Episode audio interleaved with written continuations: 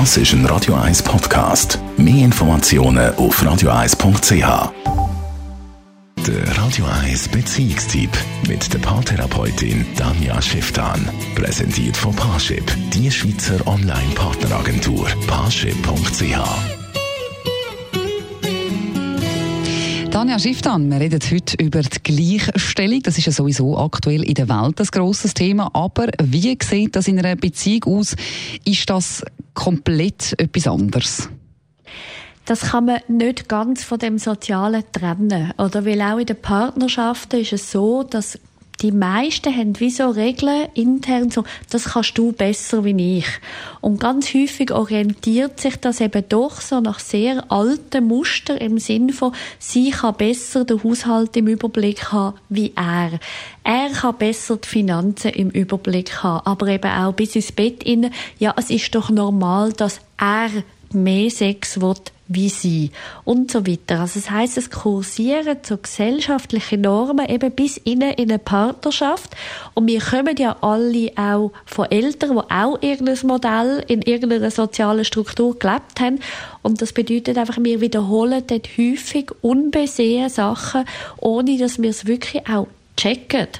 Und darum finde ich immer so das Coole, wenn man wirklich auch schon in einem Paar anfängt zu überlegen, hey, wie ist eigentlich unsere Aufgabenverteilung? Wie hat sich das ergeben?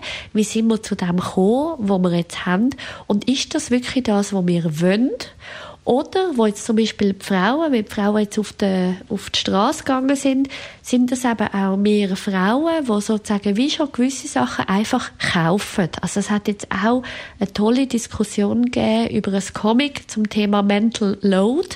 Also wie viel äh, Gedanken eigentlich die Frauen wie tragen wo einfach irgendwie scheinbar normal ist, dass das sozusagen die Aufgabe ist von der Frau. Und das ist irgendwie für beide klar. Und geht denn das vor allem eigentlich in einer neuen Beziehung, wo man das gerade eben von Anfang an kann versuchen umsetzen? Oder ist das auch noch möglich in einer langjährigen Partnerschaft?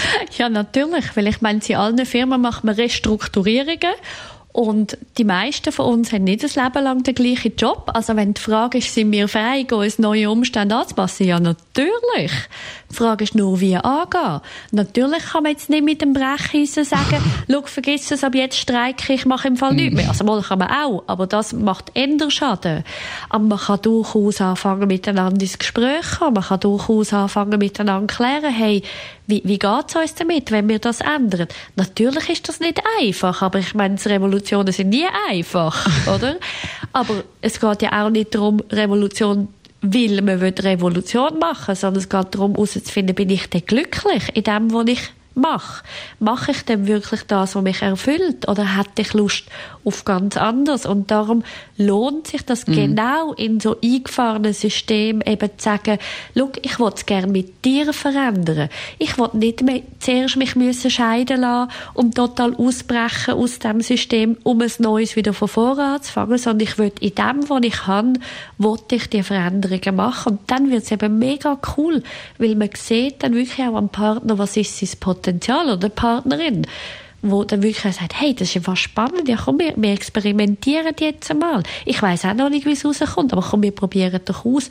Und dann kann das eine Beziehung tatsächlich einfach um Welten weiterbringen. Sehr ein schöner, interessanter Ansatz. Vielen herzlichen Dank, Tanja Schifftan. Ihre Tipps übrigens können Sie auch noch einmal in Ruhe nachlesen. Als Podcast natürlich auf radio1.ch.